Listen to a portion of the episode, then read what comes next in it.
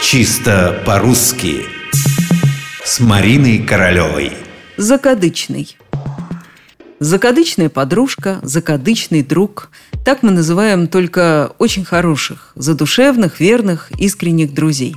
Так трактовал это понятие еще Даль в своем толковом словаре живого великорусского языка. Но откуда взялся сам термин? И почему все-таки друзей принято называть закадычными? Как можно предположить, слово «закадычный» связано со словом «кадык», что подтверждает этимологический словарь Макса Фасмера. Что такое кадык, известно всем. Это небольшой выступ на горле.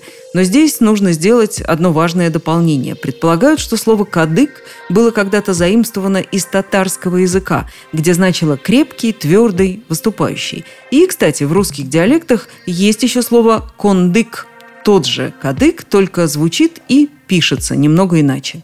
Так вот, как задушевный от душа, так закадычный от кадык.